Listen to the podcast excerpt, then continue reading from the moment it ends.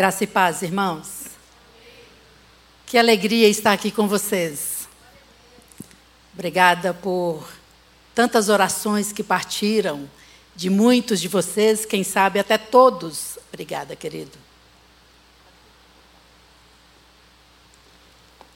Enquanto nós batalhávamos com o Covid, eu sei como o pastor Tiago falou, essa igreja batalhou diante do Senhor, pedindo a misericórdia dele, e o Senhor ouviu. E o Senhor respondeu com sim, nos trazendo de volta à vida. Deus sempre responde às orações. É que às vezes ele não responde da forma como a gente gostaria, mas ele sempre responde. E desta vez ele respondeu, nos trazendo de volta à vida, e aqui estamos hoje louvando e bendizendo o nosso Deus junto com vocês. Que alegria. Eu gostaria de compartilhar com vocês, eu sei que, eu acredito que toda a igreja né, já teve acesso a, a um texto que eu escrevi sobre o meu testemunho, e agora no Natal, na semana passada, Andréia, que representou e falou sobre o meu testemunho naquela apresentação de Natal, que fez lindamente, né? É, emocionando até a mim mesma. e foi realmente uma experiência que marcou, e eu conversei um pouco com a Andréia depois, e ela falou: Meu Deus, parecia que estava acontecendo comigo. E, e é assim que o Senhor faz, né? Nós somos um corpo. É o que a Bíblia diz quando um sente, o outro também sente, porque fazemos parte da mesma família. Mas nessa noite eu gostaria de falar um pouquinho além de simplesmente contar o meu testemunho. Gostaria de falar um pouco sobre a forma como Deus trabalha conosco. Eu gostaria que vocês, quem tiver a Bíblia, e abra em Hebreus, capítulo 1, dos versículos 1 a 4.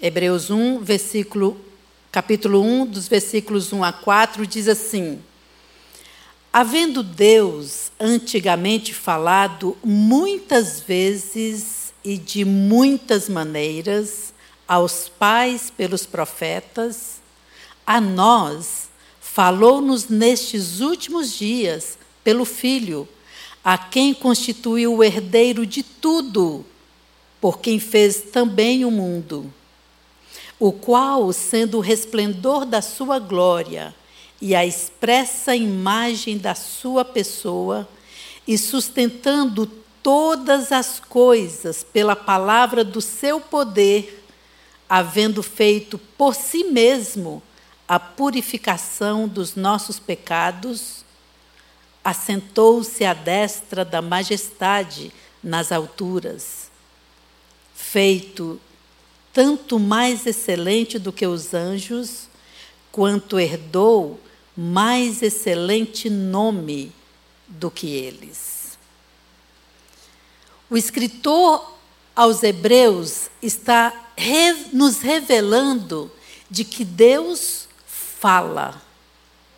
E que ele tem falado há muito tempo e até hoje. E ele fala muitas vezes e de muitas maneiras. A nós, especificamente, ele tem falado por meio do seu filho, o Senhor Jesus. Mas, na verdade, Desde que Deus criou o mundo, Ele está falando com o homem. Desde que Ele formou tudo, e a Bíblia diz que Deus fez o mundo pelo poder da Sua palavra. Pelo poder da Sua palavra. E ainda diz que Nesse processo de fazer tudo, a terra era sem forma e vazia, e o seu espírito pairava, se movimentava sobre as águas que estavam ali misturadas com a terra. E com uma palavra, ou com algumas palavras, Deus fez tudo. Ele disse: haja luz, e a luz aconteceu. O poder da Sua palavra executou todas as ordens que vinham de Deus. E assim, tudo se fez. Maravilhosamente, tudo se fez. Deus está falando desde o início. Ele fala e tudo acontece. João de forma inspirada por Deus, ele diz lá no capítulo 1, que diz assim: no princípio era o Verbo. Quer dizer, no princípio era a palavra. E o Verbo estava com Deus. E o Verbo era Deus. Ele estava no princípio com Deus. Todas as coisas foram feitas por Ele, e sem Ele, nada do que foi feito se fez. Deus começou a falar desde a criação. Fez o homem e a mulher, os nossos pais, Adão e Eva. Eles pecaram, se separaram de Deus mas Deus continuou falando com a humanidade. Deus desenhou toda essa história até que aquela palavra que executou a sua ordem e criou todas as coisas veio e nasceu de uma virgem, se tornou um humano para falar conosco. Esta é a forma de Deus falar conosco hoje por meio da Sua palavra que estava lá na criação, agora tornando-se homem. Ele continua falando. E houve uma época em que, como Deus fala de várias maneiras, né? A gente ouve e vê e lê pela palavra de várias maneiras como Deus vem se comunicando com esse homem desde o passado e talvez está borbulhando aí na sua cabeça vários personagens do Antigo Testamento, a forma como Deus falou de formas tão diferentes. E é isto que a carta aos Hebreus está dizendo. Ele falou muitas vezes e de várias maneiras. E houve uma vez que uma menina, ela não soube explicar como tudo aconteceu na sua cabeça, mas ela tinha apenas nove anos de idade.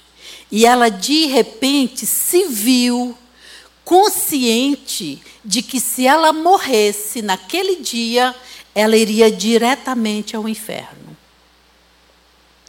ela tomou a consciência de que estava distante de Deus e que o seu destino era o inferno.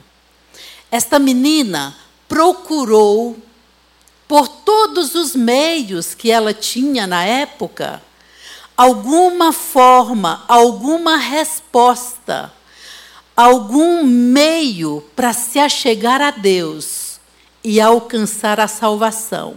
Tudo o que ela queria era ter a certeza de que, quando ela morresse, ela iria para o céu morar com Deus.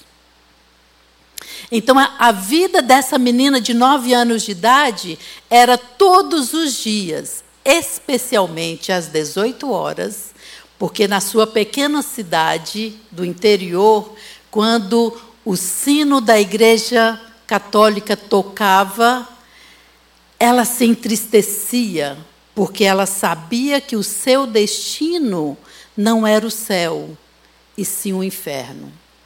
Quem falou isso para essa menina? Ela não sabia explicar. Ela não ousou a falar dos seus medos, nem mesmo para os seus pais ou seus irmãos, porque além de ter essa consciência de ser pecadora e estar distante de Deus, ela entendia também que nenhum ser humano poderia ter o meio para que ela saísse daquele caminho indo direto para o inferno. Ela era muito amiga de um primo do seu pai. Era um homem bondoso, um homem baixinho, que todas as crianças se relacionavam com ele. E esse homem, um dia adoeceu. Com poucos dias, ele morreu. E essa menina se entristeceu mais ainda. Mas ela, buscando um meio, uma resposta para adquirir a salvação e viver com Deus, ela teve uma ideia. E ela pediu ao pai dela para permitir que ela fosse ao velório. O pai hesitou porque ele achava que velório não era lugar de criança, mas como essa menina implorou e chorou, o pai entendeu: olha, eles eram amigos, então vou permitir somente por alguns minutos. Mas essa menina tinha um plano. E quando ela chegou no velório, ela chegou bem pertinho do caixão e falou: Meu amigo, Será que você conseguiu chegar no céu?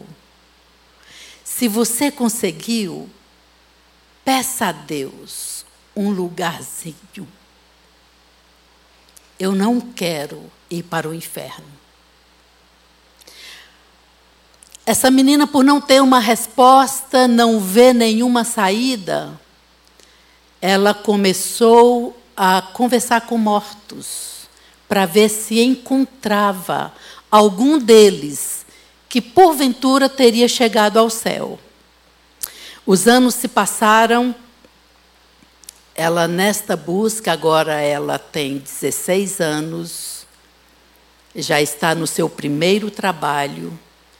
E uma amiga a convidou e insistiu várias vezes para que ela fosse a uma igreja. E ela pensava: não vai ser por meio de religião. Deus está muito acima do ser humano. Ninguém consegue enxergar lá. Mas, com a insistência da amiga, ela foi. E chegando lá, ela ouviu um missionário pregando. Ela não estava prestando muita atenção, mas Deus falou com ela. Quando o missionário leu João 3,16, porque Deus amou o mundo de tal maneira que deu o seu único filho.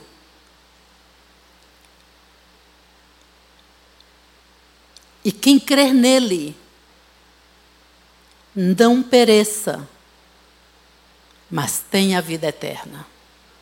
Quando essa menina, agora com 16 anos de idade, ouviu isto, seu coração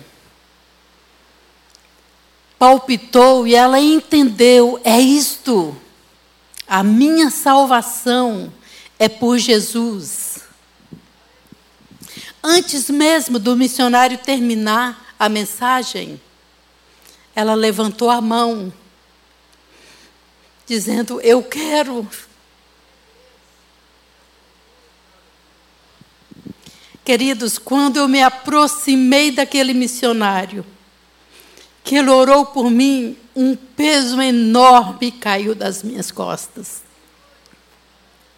Foi a forma, foi a maneira que Deus falou comigo pela primeira vez. Ele falou comigo desde os nove anos de idade. Foi ele que me acordou um dia, me dando essa consciência. Você está longe de mim. E você vai morrer e ir para o inferno. A carta aos Hebreus está certa. Deus fala de várias maneiras. Ele alcança, ele toma a iniciativa de buscar a cada um para perto dele. E ele mesmo providencia o caminho para que cheguemos a ele.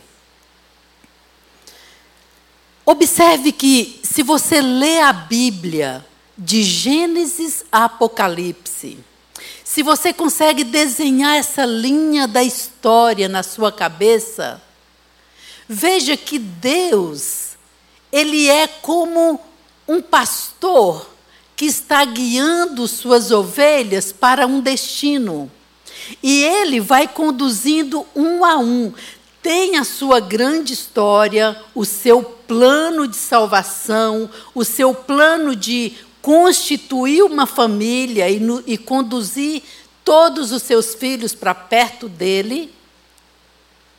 Mas, ao mesmo tempo, ele não anula as nossas histórias. Observe que na vida de Abraão, um homem que ele chamou para iniciar a nação, para que Jesus viesse. Abraão é um homem que não conhecia Deus. Deus falou com ele. E de várias maneiras, Deus se apresentou a ele, o chamou para abandonar tudo e seguir por um caminho que ele não sabia, e Abraão creu e obedeceu. Mas Abraão tinha a sua vida. A grande história de Deus trouxe a pequena história de Abraão para, para esse plano perfeito do Senhor. Todas as pessoas que estão ao redor de Abraão teve também as suas histórias. Imaginem, Abraão tinha uma esposa. Já eram velhos, não tinham filhos. Eles tinham essa história triste mas também Abraão tinha um sobrinho. Qual é a história de Ló? Que está ali, junta com a história de Abraão, vendo todo esse plano de Deus se desenrolar. Deus não aniquila as nossas histórias, mas Ele, Ele nos dá a oportunidade de participar do plano dele. E ele cura e ele trata as nossas histórias e nos leva para a história dele. Me chama a atenção sobre o servo de Abraão, Damasceno Eliezer. Abraão era um homem rico, tinha esse servo fiel, e naquela época, por não ter filhos, a herança de Abraão poderia ficar para este servo. Talvez seria a oportunidade dos sonhos do servo. Serei um dia livre e rico, porque o meu, meu senhor não tem filho. o que deve ter passado pela cabeça desse servo quando Agar se engravidou? Perdi a chance. Mas esse homem continua fiel a Abraão. Toda a história se desenrola e Sara, aquela senhora já velha, agora está grávida de um filho. Uau! Esse servo participa de tudo que Deus está fazendo na vida de Abraão. Ele começa a conhecer Deus pelo que o Senhor está fazendo na vida do seu Senhor. Como sabemos disto? Quando Isaac já estava na idade de se casar, Abraão diz a esse servo, que também agora já é velho, e diz: Olha, toda a minha casa está nas tuas mãos, você é o meu administrador, você tem todos os meus bens em conta. Agora eu quero que você vá a um determinado lugar, a um determinado povo, buscar uma mulher para se casar com meu filho. Mas não pode ser qualquer uma. Abraão deu algumas orientações, mas aquele servo não sabia quem era a moça. Ele dependia agora de Deus para mostrar quem era Rebeca. E a Bíblia diz, especificamente no capítulo 24 de Gênesis, diz que quando este homem avistou um poço e alguns pastores com as suas ovelhas para beber água e viu algumas moças que naquela época as mulheres é que buscavam água para beber em seus cântaros.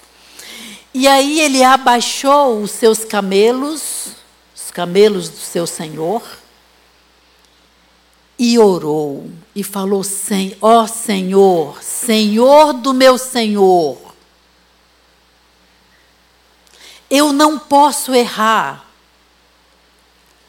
Então, a mulher que eu pedir água do seu cântaro, a que me der água, esta eu saberei que o Senhor, que o Senhor colocou na minha frente, e é esta escolhida para casar-se com Isaac. A Bíblia diz que antes do servo acabar de orar, Rebeca veio. Ele vê aquela moça com um cântaro. E ele se aproxima. A Bíblia não diz isso, mas eu aqui com a minha cabeça pensando, quando ele viu, ele parou de orar. Ele interrompeu a sua oração, andou até Rebeca e pediu água. E ela, gentilmente, abaixou seu cântaro e deu água de beber. Olha, naquela época, do lado de um poço, um homem pedir água a uma mulher, ela poderia dizer: Não vou dar água do meu cântaro. Olha o poço, beba você mesmo.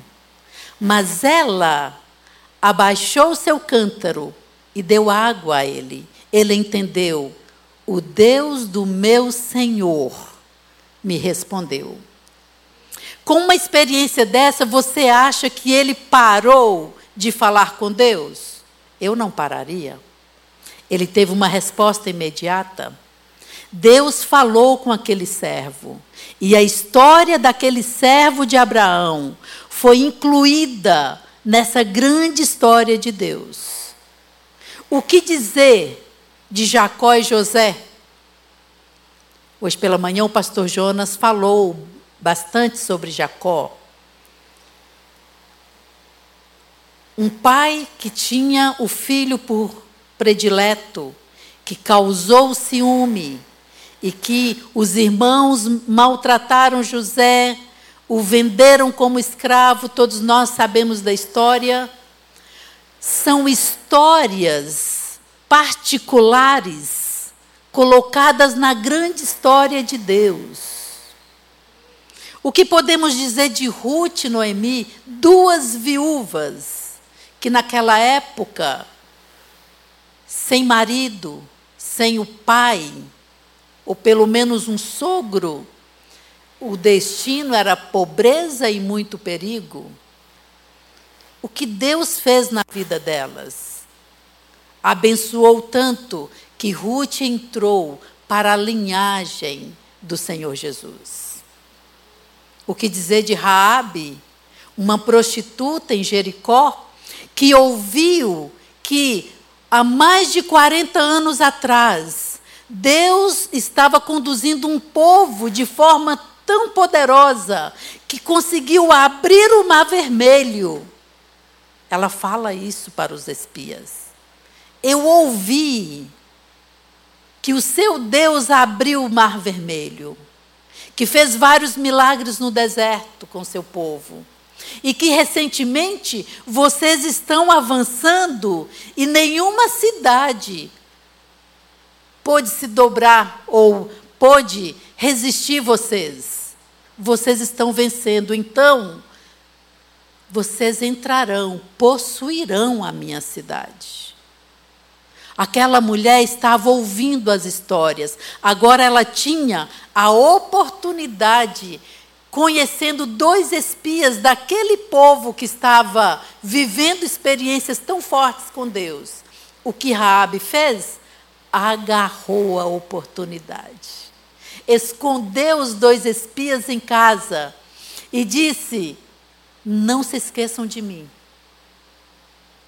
Parece a minha história quando eu tinha nove anos. Deus, não se esqueça de mim. Rabi implorou por sua família. E ela teve a oportunidade de ver os muros, a fortaleza da sua cidade caindo.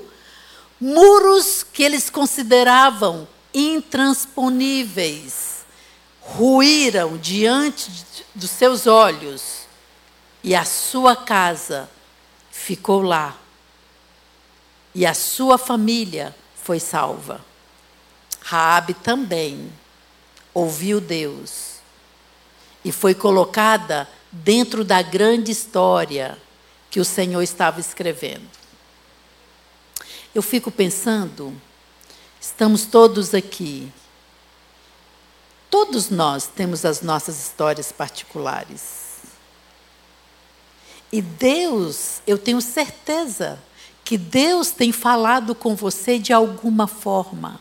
E Ele tem te atraído para perto e colocado você dentro da sua grande história. Mas Deus não quer apenas participantes da sua história. Ele nos alcança com a salvação porque Ele quer que o conheçamos mais e mais.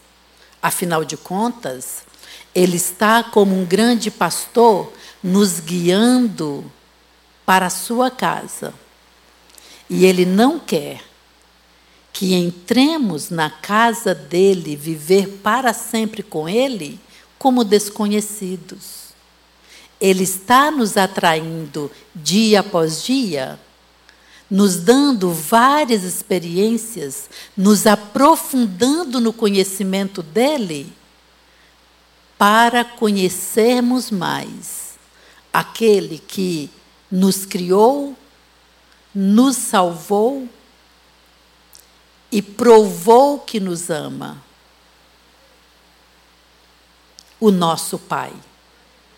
Ele é o nosso Pai, o grande pastor das ovelhas, que está guiando nessa linha da história, nos levando para um aprisco seguro, de alegria eterna e permanente. Ele é o nosso pastor. O rei Davi estava certo. Davi, que teve a sua experiência na juventude de ser mesmo um pastor de ovelhas, como lidar com ovelha, como viver longe da sua casa por alguns dias e várias vezes no ano para levar as suas ovelhas, as ovelhas do seu pai, aos pastos mais verdes, às águas mais limpas.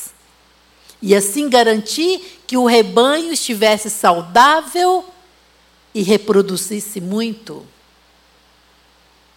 Por isso ele diz em determinado tempo da sua vida: O Senhor é o meu pastor. Nada me faltará.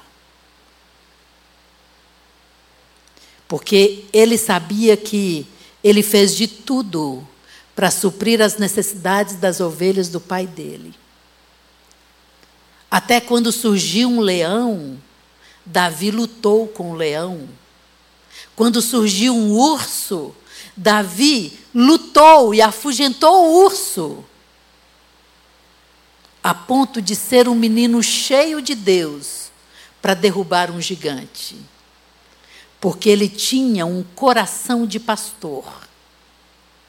Ele amava as suas ovelhas. E agora, com a sua experiência, ele diz: O Senhor é o meu pastor. O Senhor fará tudo para me livrar dos perigos desta vida. Ele vai afugentar as feras. Nada vai me faltar, porque Ele é o meu pastor.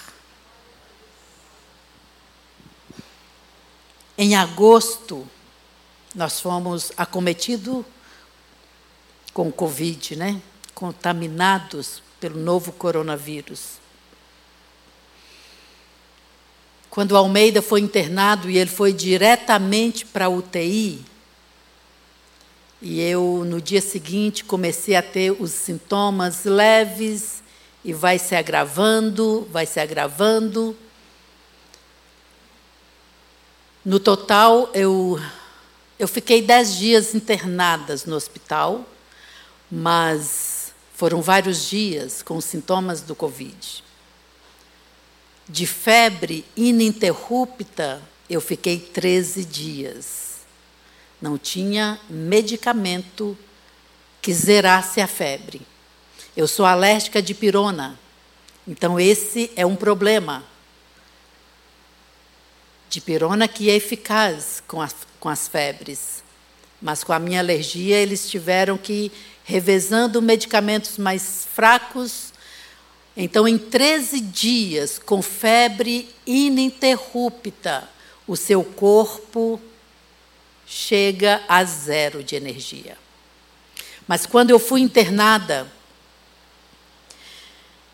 quando eu entrei ali no quarto do hospital, eu percebi algo que me machucava muito mais do que a febre e a dor de cabeça. Era um sentimento de solidão, coisa que eu nunca havia experimentado na minha vida. E aquele sentimento foi crescendo, crescendo. Chegou uma noite que, com muita febre, muita dor, eu me lembrei da passagem que o Senhor diz: Olha, uma mãe não abandona o seu filho, mas, mesmo que ela abandonasse, eu, o Senhor, jamais te abandonarei. E foi lembrando daquela passagem que a minha alma gritou. E eu falei: Senhor, o Senhor me prometeu nunca me abandonar. Foi exatamente naquela hora, antes de eu terminar de orar, assim como aconteceu com o servo que buscava a Rebeca. Antes de eu clamar ao Senhor, eu senti Deus vindo pelo corredor do hospital. Queridos, eu não estava dormindo, não foi um sonho, não foi uma visão. Foi dentro do meu espírito. Eu senti ele vindo no corredor do hospital. E ele entrou no quarto e assentou-se numa cadeira. Olha, o quarto eu pedi para deixar aqui só para representar um pouco para vocês. Tinha uma mesa redonda, um pouco mais alta, que era para o café, para as refeições, e elas tinha duas cadeiras, sempre assim, quando o Senhor entrou no quarto, eu percebi que ele assentou-se numa cadeira. E o interessante é que quando ele entrou, eu via bem essa parte, o seu peito. Ele tinha uma roupa branca, como de um soldado. E tinha uma capa de um tecido muito fino, com várias camadas. E essa capa levantava porque os seus movimentos eram rápidos. Ele chegou muito rápido. Assentou-se e ele dava ordens a uma equipe que estava com ele. Eu fiquei paralisada na cama. Não tinha como nem respirar. Uma paz, segurança. Foi automático. O Senhor entrou e todo aquele sentimento de mim desapareceu. A febre continuava, a dor de cabeça estava lá, mas dentro de mim a paz era indescritível, o conforto, a segurança. E assim eu dormi. Acordei um tempo mais tarde, quando a enfermeira veio para mais medicação, troca de soro, foi quando eu percebi que esta cadeira estava assim, virada para mim.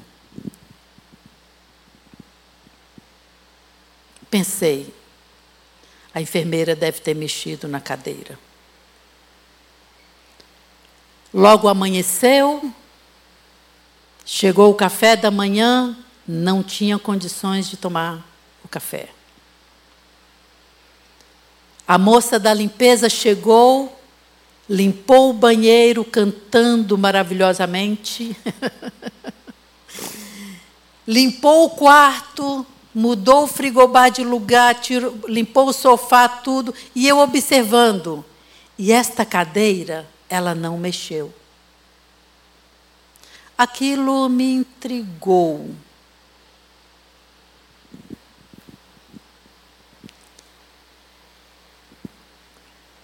Passou mais o dia, quando foi a noite, eu senti que eu entrei num vale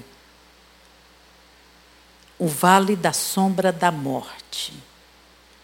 Um vale profundo, escuro, mas tão profundo, tão perigoso, que eu sentia a dor nos meus pés, como se eu estivesse pisando em pedras descalça. E ali eu percebi que eu estava mesmo descendo aquele vale, mas eu tinha paz. Houve um determinado momento naquele vale que eu me desequilibrei. Você pode me perguntar, como assim? Foi sonho, Margarete? Não foi sonho. Não foi visão. Foi no meu espírito. A partir do momento que o Senhor entrou no quarto, eu entrei numa dimensão espiritual muito mais viva e real do que esse plano nosso material. Por que eu digo para vocês? Às vezes, as enfermeiras entravam no quarto, me faziam perguntas e eu demorava a responder, porque eu estava naquele mundo que era muito, fazia muito mais sentido, era muito mais vivo do que esse mundo nosso material. Daí eu prestava mais atenção, elas repetiam a pergunta e eu respondia, mas eu estava lá, dentro daquele vale. Chegou um momento que o médico disse: nada tira a febre dela, nem a dor de cabeça. Vamos fazer uma experiência. Vamos cortar toda a medicação e ver como ela responde foi pior. E foi aí, naquele dia, que sem medicação, é que eu percebi que naquele vale eu me desequilibrava para andar. Mas o Senhor estava lá no vale comigo. Houve um momento, queridos, tão nítido, que eu fecho os olhos e eu ainda sinto Ele por trás de mim, me segurando pelos braços,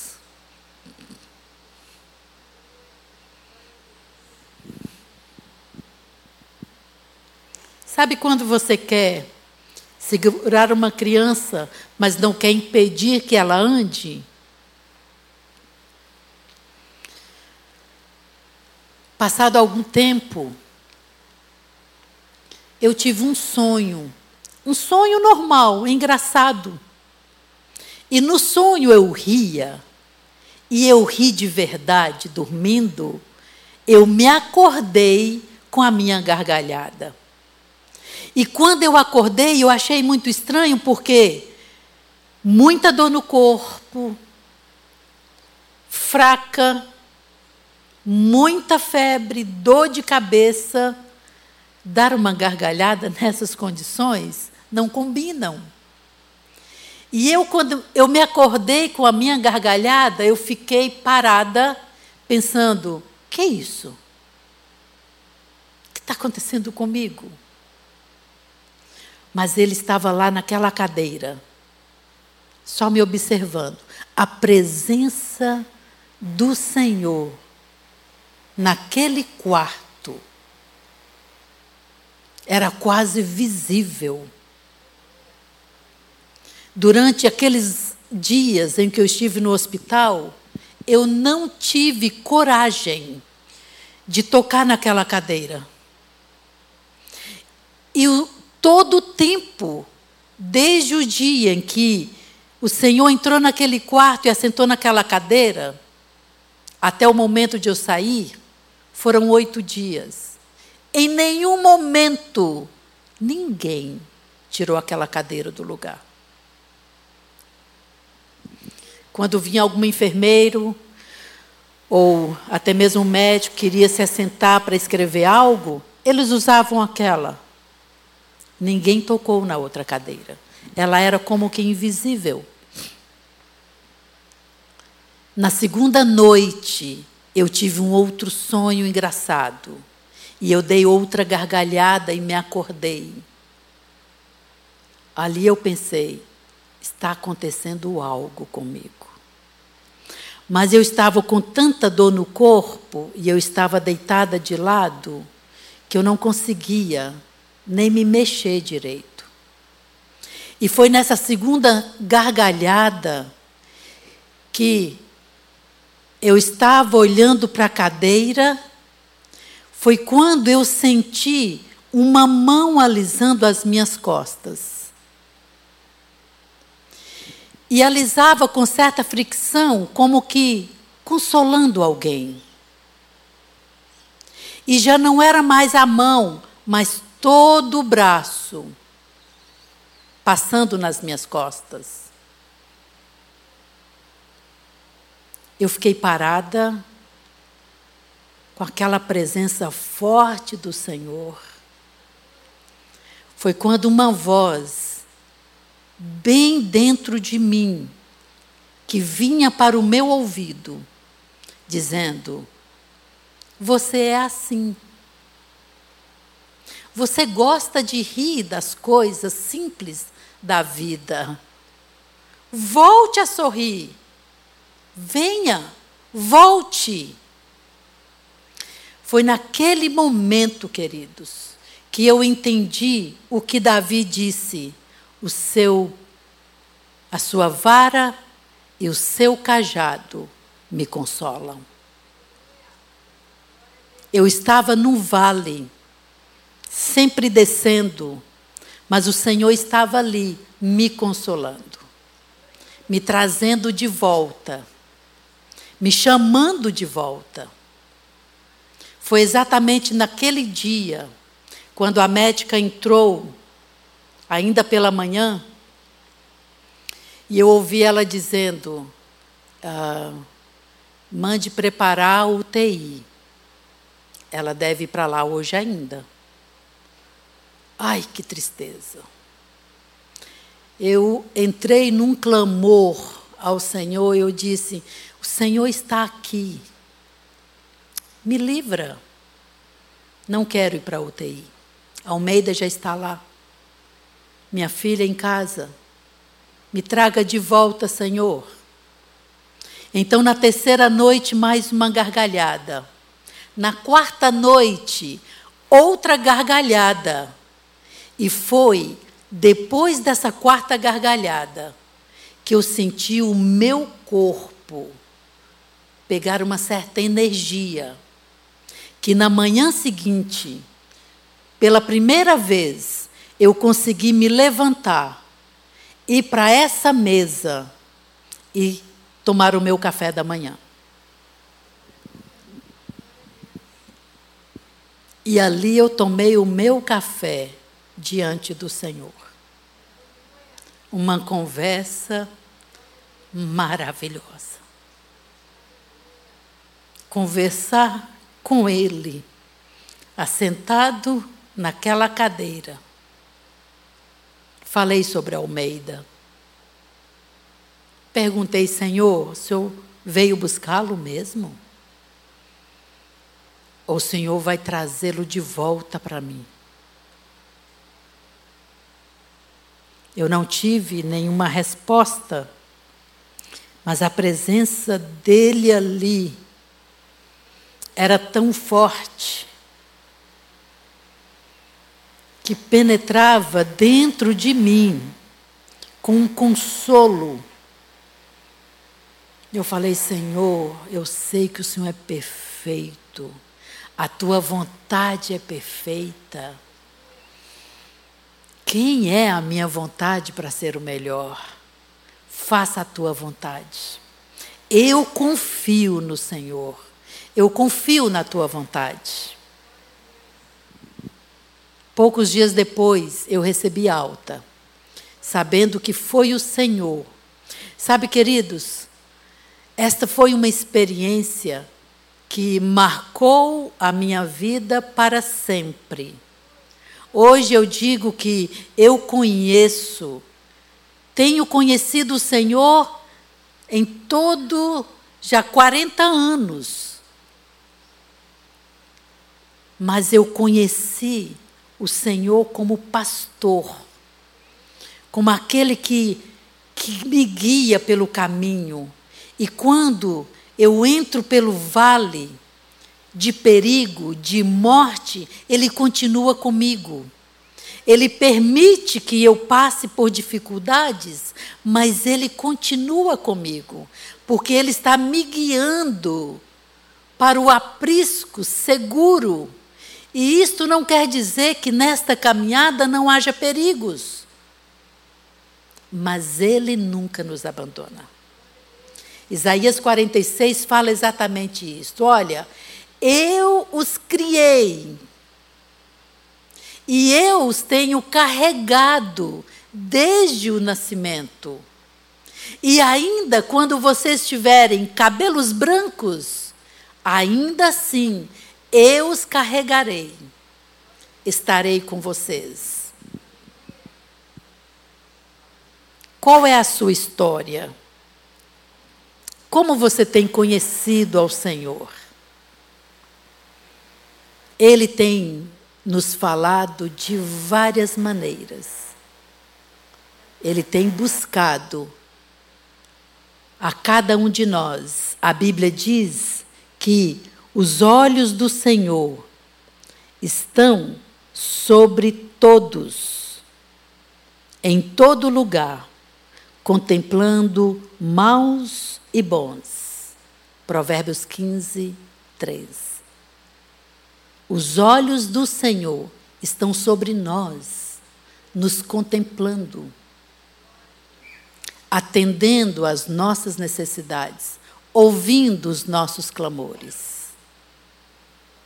Ele é bom e Ele está aqui para te ouvir e para falar com você. Ele tem buscado várias maneiras para alcançar o seu coração. Amém, queridos? Vamos colocar de pé? Faltam dois minutos apenas. Gostaria de pedir o pessoal da música. Vamos cantar Oceano mais uma vez? E vamos orar. Eu vou orar primeiro e a gente vai finalizar o culto. E o pastor Tiago vem logo após com esse, com esse louvor. Nós te bendizemos, Senhor, porque o Senhor é maravilhoso. A tua palavra diz que o Senhor é o nosso pastor. Assim como Jacó, no final da sua vida, proclamou aos seus filhos quantas coisas o Senhor fez na sua vida. E no final ele diz: O Senhor tem me guiado como um pastor.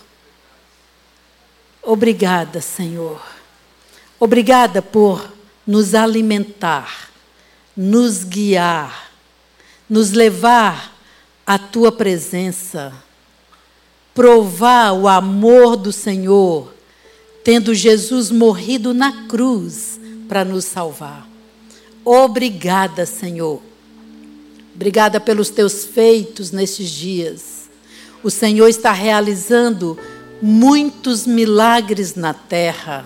E eu quero te bendizer por isto, porque o Senhor está se manifestando a todos nós. O Senhor está falando de várias maneiras, proclamando o nome do Senhor em toda a terra. Obrigada, Senhor. Obrigada por cuidar de cada um de nós. Eu oro a Deus por todos aqueles que têm lutado nesses dias com enfermidades, em especial com o Covid, Senhor. Eu oro e peço que o Senhor se apresente a eles, que o Senhor se revele a cada um deles, Senhor, livrando-os, tirando-os deste mal, trazendo-os de volta à saúde, à vida e trazendo-os à tua presença, Senhor. Revela-te, ó Deus, a cada um de nós, aquecendo a nossa fé, nos fazendo mais vivos na tua presença. Obrigada, Senhor. Eu oro em nome de Jesus. Amém.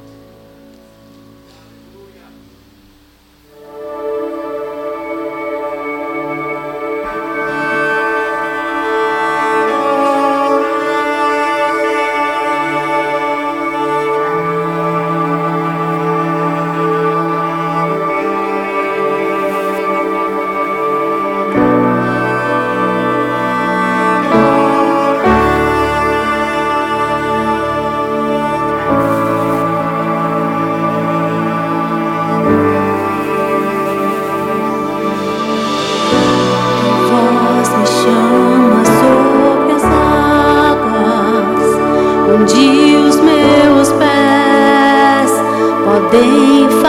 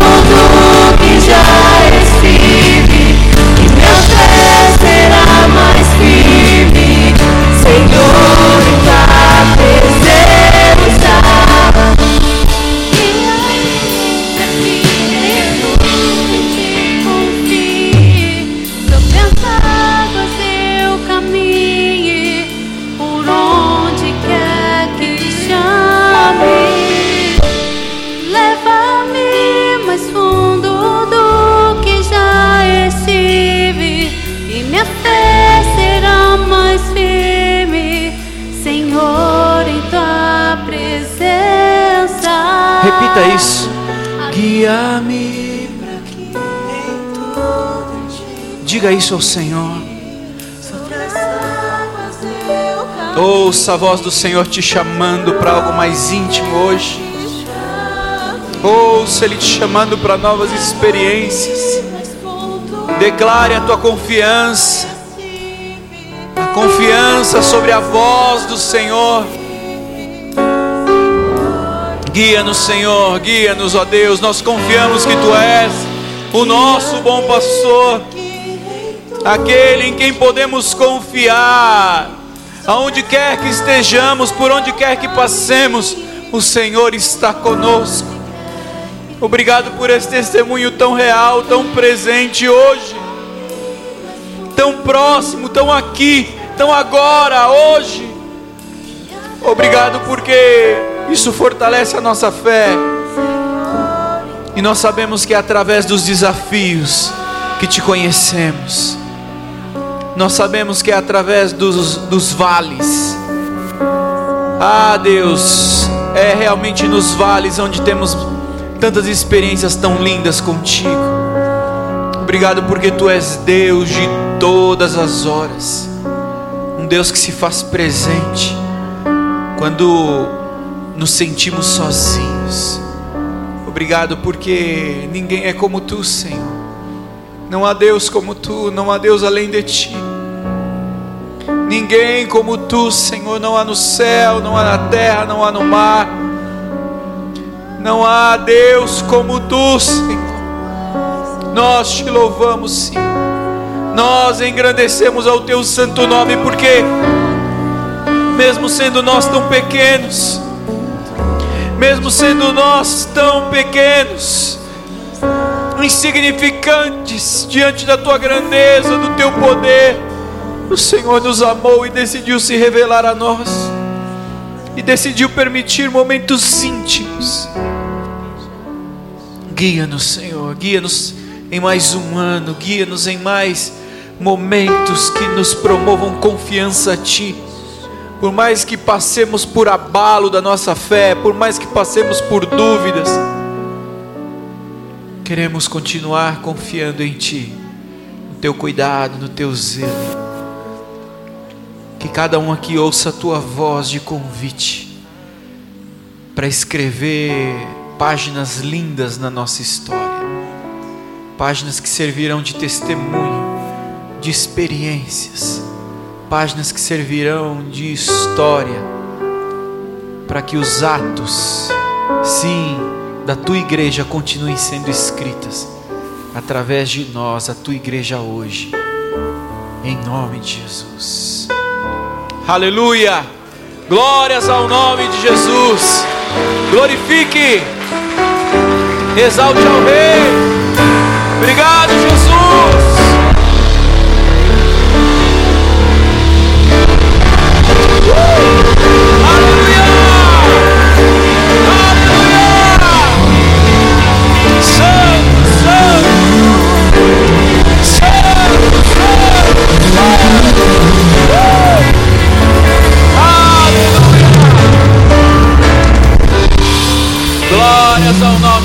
Jesus.